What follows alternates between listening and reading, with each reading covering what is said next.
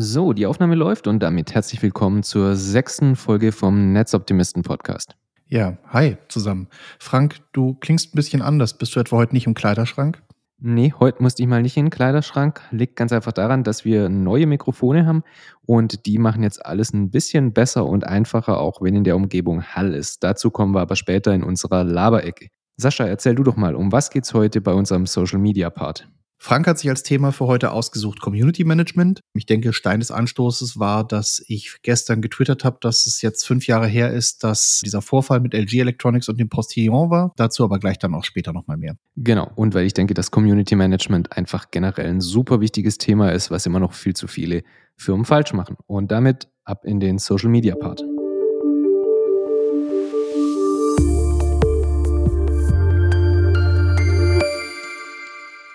Ja, Sascha, fangen wir doch einfach mit einer ganz simplen Frage an. Wenn wir beim Kunden sitzen und der dich fragt, hey, warum soll ich überhaupt für Community Management bezahlen? Warum ist das wichtig? Was antwortest du dann normalerweise?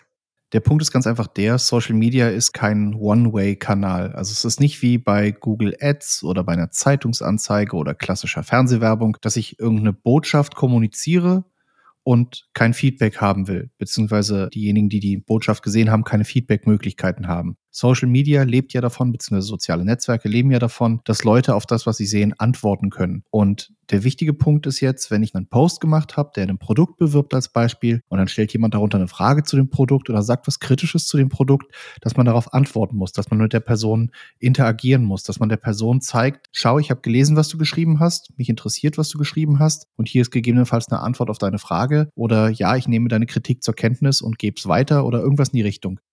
Ja, man muss sich auch immer die Frage stellen, wie sieht das Ganze denn aus, wenn da irgendjemand eine Frage gestellt hat oder was wissen möchte zu einem Produkt und niemand reagiert. Das hat ja zwei Komponenten. Einerseits die Außenwirkung auf andere. Man zeigt da nämlich als Unternehmen den anderen, dass man sich irgendwie nicht dafür interessiert, was die Leute wissen möchten oder dass man sich nicht für die Community interessiert und das ist ein schlechtes Zeichen. Und auf der anderen Seite zeigt man auch dem Interessenten, der ja die Frage gestellt hat, weil er sich für das Produkt interessiert, dass man sich nicht für ihn interessiert und für seine Belange. Und im Zweifelsfall würde er dann einfach sagen, hm, dann gehe ich halt zu einem anderen Hersteller, der sich interessiert für mich und der auch meine Fragen oder mein Feedback ernst nimmt. Da gab es in den vergangenen Jahren eben relativ viele Beispiele, wie positives Community Management auch verkaufsfördernd wirkt, während gar kein Community Management im schlimmsten Fall sich eben negativ auswirkt.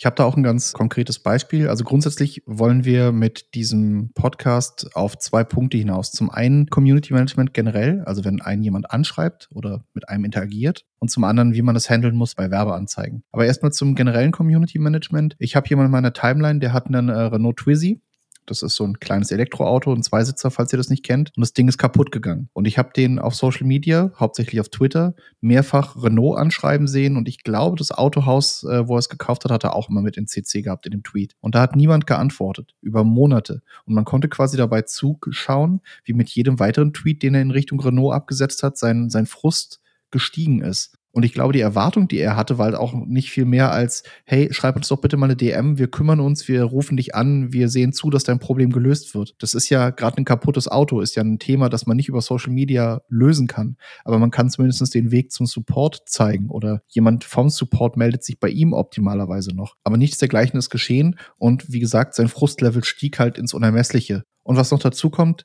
ich habe das ja gesehen, das heißt, andere haben das auch gesehen. Sprich, irgendwo im Hinterkopf, bei uns allen ist jetzt so ein bisschen hängen geblieben, hm, Renault hat zwar einen Twitter-Kanal, die scheren sich aber nicht wirklich um die Leute, antworten nicht. Also warum soll ich denen folgen und warum soll ich mich für deren Produkte weiter interessieren?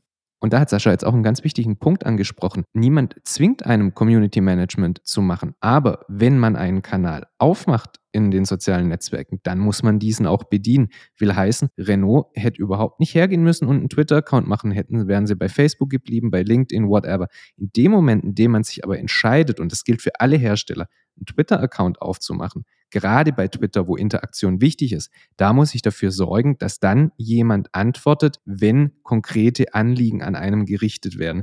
Das heißt jetzt nicht, Beispiel Autohersteller. Ich habe mal mit einem Social Media Manager von BMW gesprochen. Da ging es halt dann darum, dass wirklich täglich unzählige Anfragen reinkommen im Sinne von auch einfach so, keine Ahnung, cooles Auto oder sonst was. Natürlich muss man darauf nicht antworten. Aber in dem Moment, wo kritische Anfragen reinkommen, sprich Probleme, Kritik und der Mensch Hilfe sucht, dann muss man darauf auch reagieren.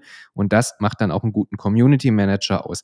Was mich zu einem wichtigen Punkt bringt, wir haben ja über das Thema Community Management auch mal einen schönen Artikel geschrieben bei uns auf der Website und es ein bisschen aufgedröselt. Und da steht auch der Satz drin, dass Community Management eben kein Job für einen Praktikanten oder für einen Azubi ist. Da kann vielleicht Sascha auch noch ein paar Worte dazu sagen. Ja, das ist halt wieder der generelle Punkt, dass man halt Leute braucht, die Ahnung haben von dem, was sie tun. Ich, ich will jetzt mir nicht selbst auf die Schulter klopfen, ich weiß, das macht man nicht, aber ich habe halt äh, jahrelang im Callcenter gearbeitet, habe Deeskalationstaktiken gelernt, habe gelernt, wie man mit Leuten umgeht, Schulz von Thun, das Drei-Ohren-Modell und so weiter. Und das sind halt Dinge, die man können muss und die man verinnerlicht haben muss, so ein bisschen, um vernünftig mit kritischen Situationen zumindest umzugehen. Den lustigen Twitter-Hansel-Meme, wie zum Beispiel die Jungs von der BVG-Kampagne, ist, denke ich, einfacher, als ein Community-Management zu machen bei einer Firma, die grundsätzlich gerne mal aneckt. Äh, ein gutes Beispiel, was ich oft auf Twitter sehe, ist äh, Werbung für SUVs zum Beispiel. Schwieriges Thema. Auf Twitter würde ich da überhaupt gar nicht schalten. Da muss man halt wissen, wie man mit den Leuten reden kann. Da kann man jetzt nicht, wenn jemand irgendwie reinkommt ins Gespräch mit, äh, Drecks-SUVs töten unsere Kinder, dann kann ich da halt nicht flapsig drauf antworten. Dann muss ich entweder vernünftig drauf antworten oder das, das Ganze irgendwie deeskalieren. Aber da kann ich halt nicht mit, haha, dein Lastenfahrrad ist ja auch ein SUV, Zwinker-Smiley, drauf antworten. Das finden zwar vielleicht ein paar andere Leute auf Twitter lustig für den Moment, aber der Person selbst ist nicht geholfen und den Personen, die eine ähnliche Meinung haben, die sehen halt, okay, ich werde nicht ernst genommen, kann ich sein lassen. Ja, und das ist halt auch was, was man sich über viele Jahre erarbeiten muss. Und ich sage jetzt bewusst Jahre, denn bis man alle Mechanismen und alle Feinheiten vom Community Management beherrscht, dauert es wirklich sehr lange. Und nur dann hat man auch die notwendige Gelassenheit, um adäquat auf die einzelnen Situationen zu reagieren. Man darf sich dann natürlich auch nicht provozieren lassen, was ja ganz gezielt viele versuchen. Mein Lieblingsbeispiel in diesem Kontext ist zum Beispiel DHL. Das ist jetzt schon ein oder zwei Jahre her. Auf jeden Fall hat sich irgendjemand bei Twitter, bei DHL beschwert, dass sein Paket nicht angekommen ist. Nicht in einem sonderlich freundlichen Ton, aber es ist eben ein Kunde. Und jetzt hatte wohl der DHL Community Manager einen schlechten Tag und hat dann tatsächlich öffentlich demjenigen geantwortet, die einzige Sch hier ist ihr Rumgeheule. Das ist natürlich suboptimal, weil was ist passiert? Es wurden Screenshots gemacht, es wurde natürlich retweetet und auf einmal stand DHL und das gesamte Community Management mit dem Rücken an der Wand und man musste öffentlich sich entschuldigen, man musste öffentlich reagieren und das ist natürlich sehr unglücklich. Und das hat ein Stück weit einfach damit zu tun, wenn der Community Manager oder die Community Managerin nicht für den Job wirklich richtig geschult ist oder der oder die Erfahrung fehlt. Ich denke, der Punkt hier ist, dass der Mitarbeiter bei DHL eben auch kein richtiger Community Manager war, sondern solche Firmen haben ja dann Social Media Agents. Das sind meistens äh, irgendwelche Leute, die sonst im Callcenter sitzen, E-Mails beantworten, per Telefon antworten, denen man sagt, hey, hier im Ticketsystem poppen jetzt eben auch Dinge von Twitter auf, reagier da auch mit drauf. Und äh, wie gesagt, ich habe ja selbst lange im Callcenter gearbeitet und niemand ist perfekt, jeder hat mal einen schlechten Tag und ich möchte nicht behaupten, dass ich nicht auch mal irgendwem flapsig geantwortet habe oder unfreundlich reagiert habe, weil die Leute nicht so wollten, wie ich wollte am Telefon. Natürlich sollte das grundsätzlich nicht vorkommen, aber es ist halt was anderes, ob das am Telefon passiert oder ob das an einem öffentlichen Platz stattfindet, wo es jeder sehen kann, jeder darauf reagieren kann. Und ich denke, da fehlt einfach in den Unternehmen das Feingefühl, den Leuten zu sagen, hey, wenn du auf Twitter oder per E-Mail antwortest, sei extra freundlich, sei vernünftig, mach nichts Dummes. Und natürlich spielt das auch im nicht öffentlichen Raum, sprich in den Direct Messages, egal ob bei Facebook, Twitter oder Instagram, eine Rolle. Denn auch was man da sagt, kann natürlich über einen Screenshot an die Öffentlichkeit gezerrt werden. Und deshalb muss man auch da sehr vorsichtig sein und sich nicht in irgendwelche Diskussionen, in irgendwelche kritischen Diskussionen verwickeln lassen, sondern da ganz gut unterscheiden, muss man der Person jetzt wirklich helfen? Will die nur trollen? Das ist immer so Sachen, die kann man einfach nicht, nicht ja, aus einem Buch herausnehmen, das muss man einfach erleben. Also ich weiß nicht, dass wir haben ja ganz lange für, für LG Community Management gemacht und wenn dann in den Direct Messages schon irgendjemand ankam, ja, die Waschmaschine ist jetzt nach fünf Jahren kaputt, repariert die, sonst schreibe ich euch eine schlechte Bewertung bei Facebook oder bei Google. Da weiß ich schon, hey, drei Jahre über Garantie, in so einem Tonfall kommt derjenige rein, will auch noch erpressen, mit dem brauche ich gar nicht diskutieren. Und das lässt man dann einfach so stehen, weil es führt sowieso zu nichts. Wenn aber jemand wirklich Kritik sauber vorträgt und vielleicht auch valide Gründe dafür nennt, dass man ihm in irgendeiner Form helfen kann oder sollte, dann kann man das durchaus auch mal eine Ebene höher geben und das Problem lösen. Und dann hat man wiederum einen glücklichen Kunden gewonnen, der dann eventuell auch positiv das Ganze im Hinterkopf behält, was sich natürlich auf die Marke insgesamt auch positiv auswirkt. Ja, und was du gerade sagtest, wenn man sich halt eine Community aufgebaut hat, so ein bisschen und äh, Fans hat und so weiter, die sehen ja auch, wenn die Leute so aggressiv irgendwie unter was posten und sagen, äh, fünf Jahre über Garantie und ähm, das Ding stand in der Garage und hat halt Rost abbekommen, kann ja nicht sein, bla bla bla. Dann kommen die Leute halt einem auch zur Hilfe und versuchen das auch mit zu deeskalieren oder machen den Leuten klar, ey, was du jetzt gerade geschrieben hast, ist einfach völliger Quatsch. Und umgekehrt kann eben auch das Community Management solche Sachverhalte dann retten. Ich weiß noch ganz gut, wir haben bei einem Kunden auch das Thema gehabt, dass ein Produkt war eben ein bisschen fehleranfälliger als andere, sagen wir mal. Und dann kamen die Kunden regelmäßig an und haben sich beschwert. Das war aber auch bekanntes Problem. Man wusste, wie man reagieren muss. Und dadurch, dass man eben relativ besänftigend dann auf die Leute zugegangen ist, gesagt hat, hey, ja, ist richtig, wissen wir, wir helfen euch, wir tun das gerne, hat man die Leute ja zu Fans im Endeffekt gemacht, weil die Leute dann dadurch so zufrieden waren, weil sie eben so ein positives Erlebnis hatten in dem Fall, dass ihnen geholfen wurde und sie ernst genommen wurden, dass sie halt der Marke dann tatsächlich auch treu geblieben sind. Und das ist halt wirklich auch ein sehr entscheidender Faktor. Und das ist eben auch eine Entscheidung, die man als Unternehmen bewusst treffen muss. Wie soll der Kundenservice beziehungsweise überhaupt der Support auf Social Media aussehen? Wir haben jetzt gelernt beziehungsweise gerade gehört, gar nicht zu reagieren macht keinen Sinn. Dann sollte man es mit Social Media einfach gleich sein lassen. Aber es heißt natürlich auch nicht, dass ich zwingend über Twitter oder Facebook unbedingt eins zu eins Hilfestellung geben muss. Das ist natürlich wünschenswert und schön, aber ich kann natürlich auch einen anderen Weg gehen und kann sagen, hey, wenn sich jemand meldet, dann gibt's Community Management einfach eine E-Mail-Adresse, eine Telefonnummer oder irgendwas raus oder eine Hotline oder keine Ahnung, irgendeine Website gibt's ja meistens, wo die Kontaktmöglichkeiten stehen und leitet dann dahin weiter. Das ist dann zwar nicht ganz so elegant und ist auch nicht das, was die meisten Kunden erwarten, aber immerhin hat man ihnen damit ein Stück weit geholfen. Und das ist halt noch eine zweite Variante, einfach wie Social Media Support notfalls aussehen kann, wenn zum Beispiel die Ressourcen fehlen, um wirklich einen Community Manager rund um die Uhr da drauf schauen zu lassen.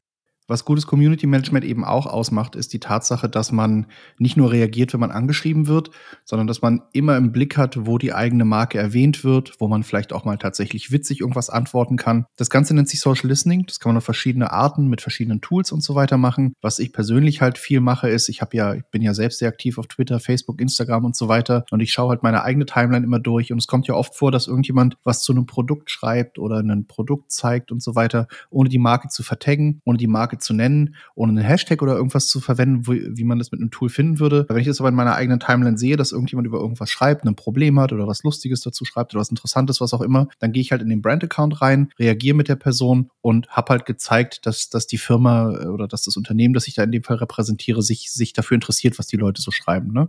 Es kann auch manchmal nur ein Like sein, wenn, keine Ahnung, einer unserer Kunden ist ja Schuhe, wenn ich irgendwo ein Schuhe-Mikrofon sehe, wenn jemand einen Podcast aufnimmt, gehe ich halt in den Schuhe-Account, klicke auf Like, auch wenn die Person Schuhe nicht getaggt hat oder oder, nicht in einem Bild verlinkt hat oder das halt eben in keinem unserer Tools, die wir benutzen, aufgetaucht wäre. Deswegen ist es eben auch grundsätzlich so wichtig, dass die Leute, die Community Management machen, selbst in den sozialen Netzwerken aktiv sind, weil wie will man es denn sonst sehen? Gerade die, die Tools, die wir benutzen, die Social Listening Tools, die sind ja auch beschränkt auf das, was APIs können. Und ein Beispiel ist bei Twitter zum Beispiel, wenn du eine Firma in einem Bild text, also nicht irgendwie in den Tweet die, die, die Firma mit reinschreibst mit einem Ad-Reply, sondern nur in dem Bildtext, dann taucht es in vielen Tools einfach nicht auf, weil die API von Twitter das nicht hergibt. Und deswegen, wie ich sagte, ist es halt so wichtig, dass die Leute, die bei euch das Community Management machen oder machen sollen, wirklich auch aktiv sind und nicht so Leute wie, ah, nee, Facebook nutze ich gar nicht, aber dann den Facebook-Kanal betreuen. Ja, unsere Meinung zu Social Media Managern, die privat nicht auf Social Media unterwegs sind, die ist ja hinlänglich bekannt. Deshalb will ich dazu auch gar nichts weiter sagen. Was ich aber noch erwähnen möchte, ist Thema Reaktionszeit, hatte ich ja vorhin schon erwähnt. Da begegnet uns ganz häufig die Einstellung, dass Leute sagen, ja, hm, wir haben über Community Management nachgedacht, aber wir haben keine Ressourcen, um da rund um die Uhr jemanden dafür abzustellen. Und natürlich kann man auch eine Agentur nicht dafür bezahlen im Regelfall, dass sie wirklich rund um die Uhr das alles im Blick behält. Aber das muss auch gar nicht so sein. Denn wenn man nicht gerade die Deutsche Bahn ist, ist jetzt ein ganz passendes Beispiel in dem Kontext, weil hier schreiben Leute tatsächlich aktiv bei Twitter teilweise, ja, mein Zug hat jetzt fünf Minuten Verspätung, welche Verbindung kann ich alternativ nutzen und dann erwarten die tatsächlich auch relativ fix eine Antwort.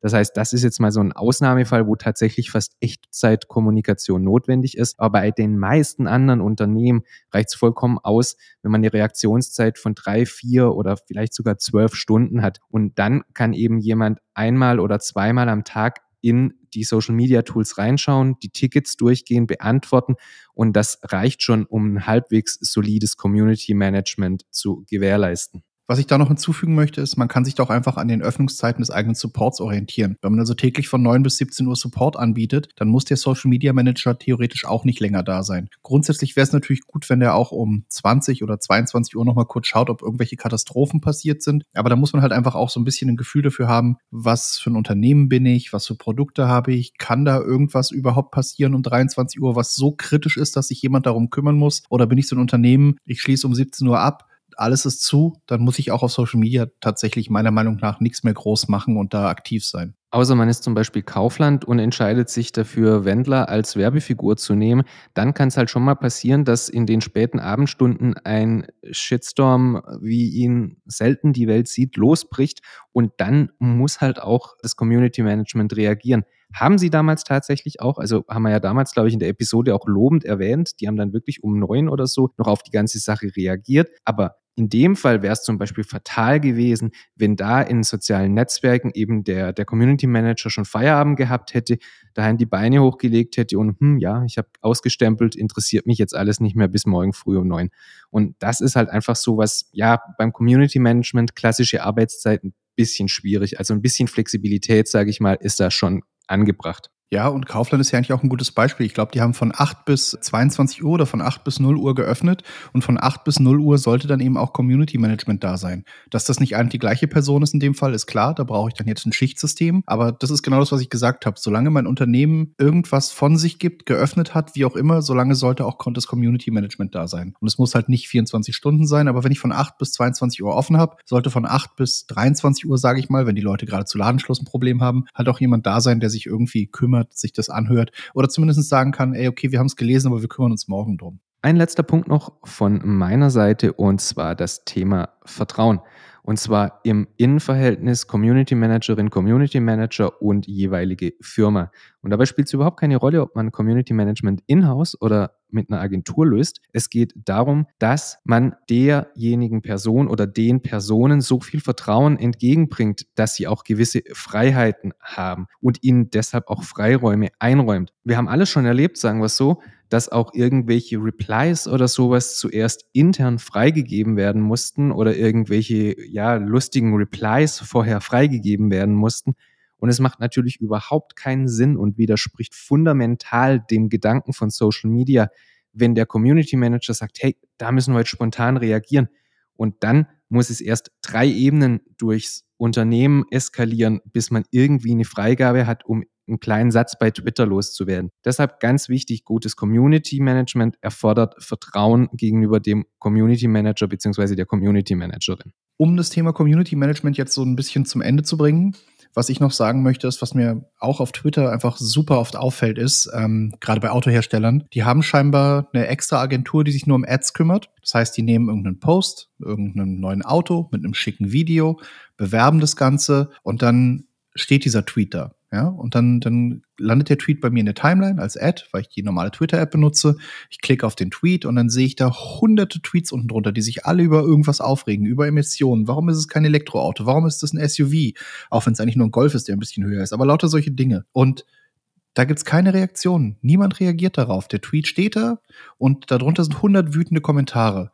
Und was ich dann ganz gerne mal sage, ist, dieser Tweet ist einfach verbrannt. Also den, den brauche ich nicht weiter bewerben. Aber dann laufen diese Anzeigen teilweise über einen Monat, über zwei Monate. Ihr müsst mal so ein bisschen auf die Ads auch achten. Ihr seht ja, wie alt die sind und mal gucken, wie alt die Replies darunter sind. Und diese Tweets laufen ewig und ewig regen sich Leute darunter auf und niemand interagiert mit denen, niemand reagiert auf die.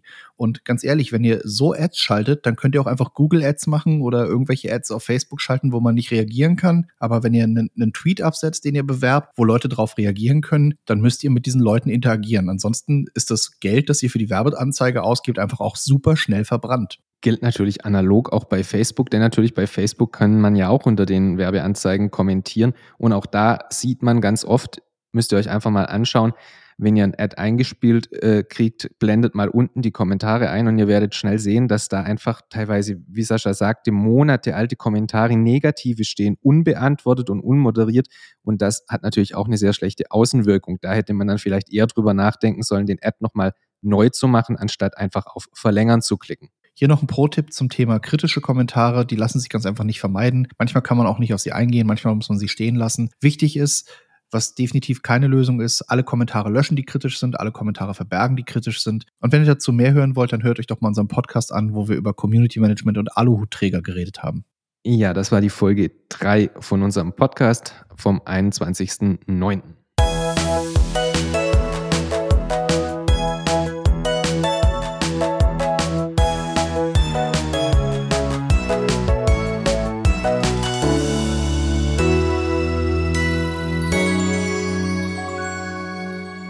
Und damit sind wir auch schon in unserer Laberecke angelangt. Leider passiert Corona-bedingt gerade nicht so viel. Wir verlassen ja kaum das Haus, deshalb haben wir auch momentan nicht so viele coole Stories.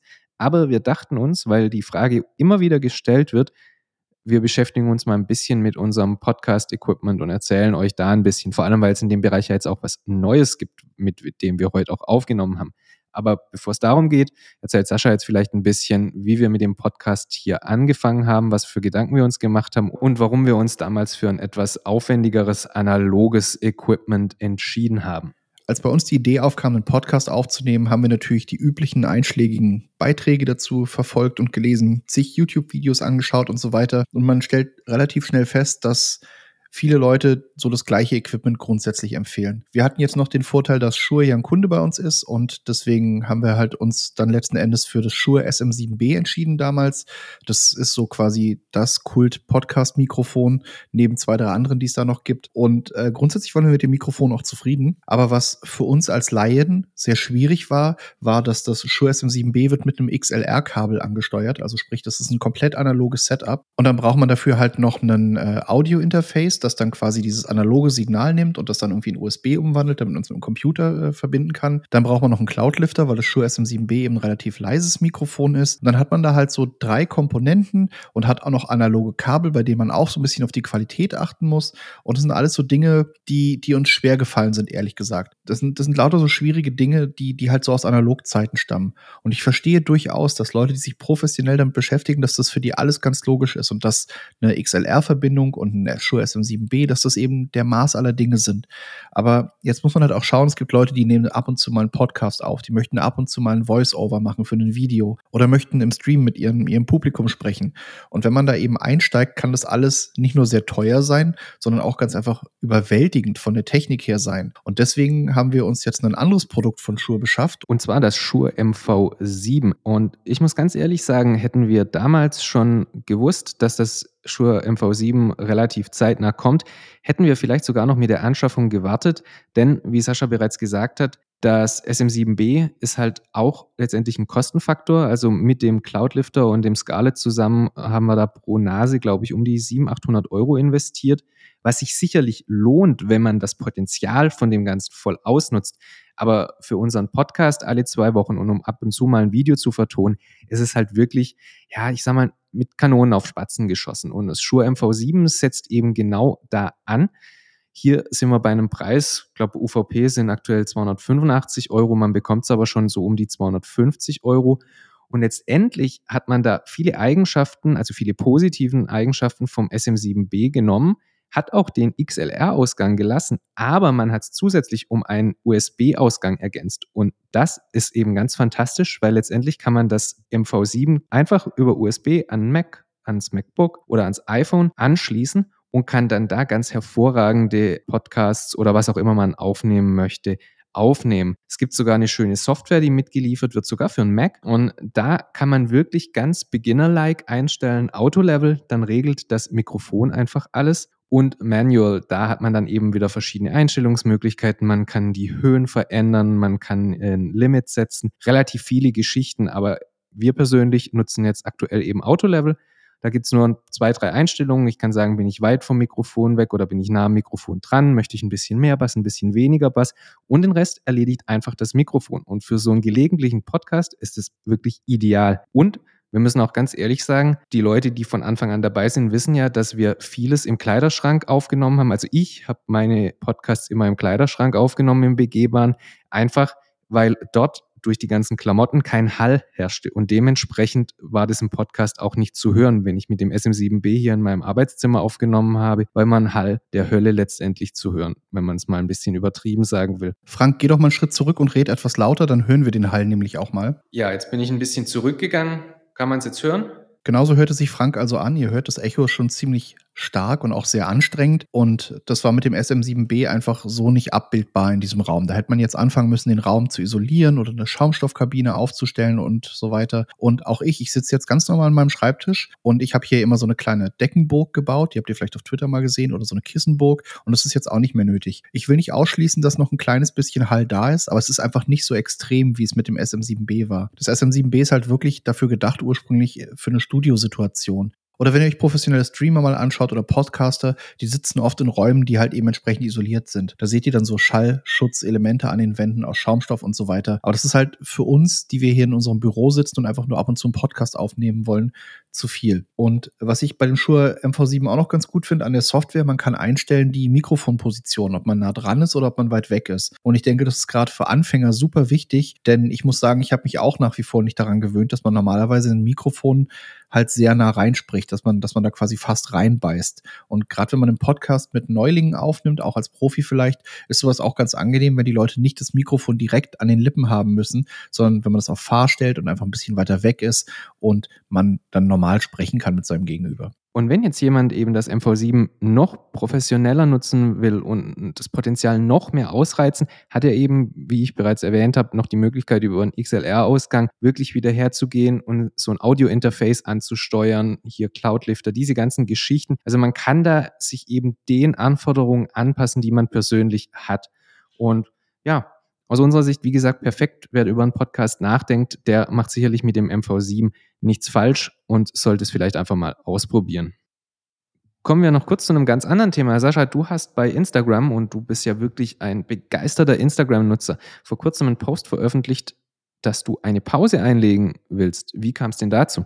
Ja, ich bin mit Instagram momentan ein bisschen frustriert, ehrlich gesagt. Also zum einen natürlich das grundsätzliche Problem, dass ich nicht rausgehen kann, nicht fotografieren kann, nicht reisen kann. Dadurch ergibt sich natürlich kein neuer Content. Ich habe die ersten drei oder vier Monate mich über Wasser gehalten damit, indem ich Fotos von Osaka, Montreal und wo ich überall war, recycelt habe. Aber irgendwann irgendwann war damit halt auch Schluss. Und irgendwann muss ich ehrlich sagen, wurde es auch etwas deprimierend, sich ständig irgendwelche Urlaubsfotos anzugucken, während man in seiner Bude hockt und halt nicht raus kann. Das, das war dann irgendwie so, ein, so eine negative Spiral, sag ich mal. Ich habe aber nicht nur aufgehört zu posten, sondern ich habe jetzt tatsächlich auch vor einer Weile aufgehört, in Instagram generell reinzuschauen. Ich habe zwar in dem Post geschrieben, dass ich mit Instagram nicht ganz aufhöre und dass ich auch weiter aktiv bin und bla bla bla. Aber ich muss ehrlich sagen, dass mich die meine Timeline mittlerweile furchtbar nervt. Ich folge 400 Leuten auf Instagram und denen folge ich bewusst, weil mich der Content von denen interessiert. Aber immer wenn ich meine Instagram-App aufmache, sehe ich da halt irgendwelche Reels. Und das ist okay. Wenn die Leute Bock auf Reels haben, sollen sie das machen. Aber ich gehe auf Instagram eigentlich, um Fotos zu sehen, um Bilder zu sehen oder um, um schöne Videos durchaus auch zu sehen.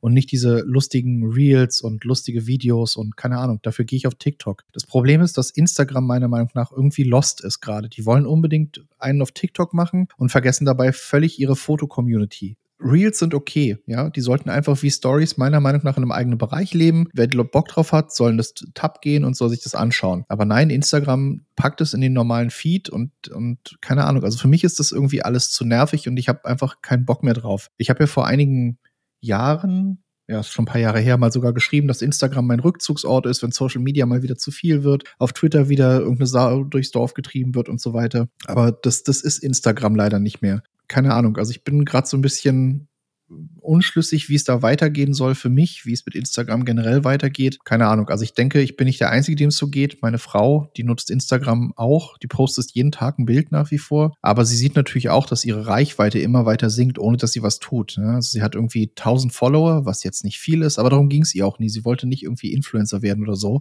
sondern sie wollte einfach nur ihre Fotos mit der Welt teilen. Und sie kriegt immer weniger Likes, immer weniger Kommentare, weil der Algorithmus halt das, was sie da so macht, nicht, nicht für cool genug, nicht für hip genug äh, empfindet. Das ist aber so dieses generelle Problem mit sozialen Netzwerken. Ja, ich war jetzt ja sowieso noch nie der Aktive auf Instagram, aber ich kann das letztendlich auch bestätigen. Ich sehe das ja auch. Äh, ich konsumiere ja relativ viel auf Instagram, aber auch auf anderen Plattformen. Und da ist mir schon aufgefallen, vor langer Zeit, sage ich mal, dass sich alle Netzwerke irgendwie versuchen, hin zu diesem hippen Influencer-Zeug zu bewegen und das auch bevorzugen und ausspielen, obwohl mir das überhaupt nicht interessiert. Also man muss ja, man muss nicht mal bei Instagram schauen mit diesen Reels, die von TikTok ja letztendlich einfach immer nur kopiert sind, beziehungsweise eins zu eins einfach von TikTok runtergeladen und bei Instagram hochgeladen werden. Bei YouTube ist es ja dasselbe.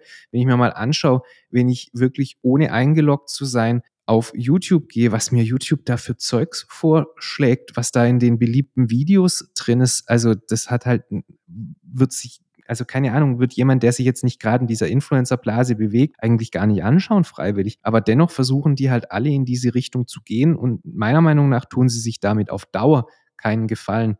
Temporär mag das vielleicht Erfolg bringen oder auch die, die, die Influencer freuen, die dann eben das gezielt auch ausnutzen. Aber ja, keine Ahnung, mir fällt auch gerade ein, einer von den, den Peloton-Trainern, jetzt kommen wir wieder zu, meinem, zu meiner Lieblingsthemen, Peloton, genau, der ist auch bei Instagram und der hat auch erst kürzlich einen Post gemacht, dass, dass, dass er viel zu häufig eben Posts macht, nur um dem Algorithmus zu gefallen. Und das ist halt wirklich ein Problem, weil diese Algorithmen, wenn die so programmiert sind, zwingen die die Leute eben dazu, sich von ihrem natürlichen, in Anführungszeichen, Content zu lösen, für den die Leute sie auch abonniert haben, und zu diesem Bullshit-Content überzugehen, den eigentlich nur der Algorithmus sehen will. Und das ist halt eine, ja, aus meiner Sicht negative Entwicklung, aber leider lässt sich das äh, ja nicht wirklich von uns beeinflussen, beziehungsweise von der Community. Ja, was du gerade gesagt hast, dass man, dass die Leute sich den, den Algorithmen anpassen, das sieht man ja auch auf YouTube ganz gut, wo man merkt, dass die Leute irgendwelche Videos in die Länge ziehen, weil YouTube halt längere Videos bevorzugt. Und dann ist ein Video, das eigentlich drei Minuten lang sein könnte und trotzdem ein echt gutes Video gewesen wäre, dann halt zehn Minuten lang. Und das sind meiner Meinung nach Probleme, die sich YouTube, Instagram, Facebook und Co. einfach mal anschauen müssen, weil das, keine Ahnung, ich glaube, das frustriert die Menschen. Und langfristig sieht man ja auch den Influencern an, also gerade YouTuber, wie oft ich schon YouTuber verfolgt habe, die irgendwelche Burnouts hatten, weil sie nicht den Content mehr machen konnten, den sie wollten,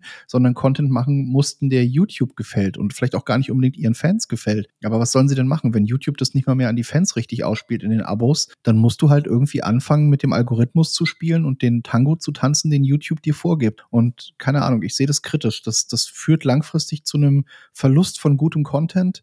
Eigentlich kann ich nur hoffen, dass vielleicht mal irgendwann auch ein YouTube-Konkurrent daherkommt und vielleicht auch mal irgendwie ein neues Fotonetzwerk wieder daherkommt, dass wir vielleicht alle mal wieder einfach das tun können, worauf wir Bock haben. Gute Bilder, gute Videos zu posten und zwar so, wie wir sie für richtig halten und nicht so, wie sie der Algorithmus für richtig hält. Und natürlich rennt halt auch jeder immer gleich dem Trend hinterher und deshalb fühlt sich dann der, der Algorithmus entsprechend bestätigt. Das ist ein ganz simples Beispiel, was mir gerade spontan eingefallen ist. Bei Facebook gab es eine Zeit lang relativ viele solche, solche Posts, wo man, wo man Herzchen, Daumen hoch oder böser Smiley äh, machen sollte, um irgendeine Antwort zu geben, die auf einem Bild formuliert war. Und dadurch sollte die, die Engagement Rate hochgedreht werden, weil es hieß, ein einfacher Like ist nicht so viel wert, wie wenn die Leute ein Herzchen oder so irgendwas vergeben. Und dann hat eben jedes Unternehmen, jeder, jedes Social Media Marketing Team hat eben versucht, durch solche Beiträge mehr Reichweite und mehr Engagement zu erzeugen. Und dann plötzlich war das, die Plattform überschwemmt von dem Unsinn.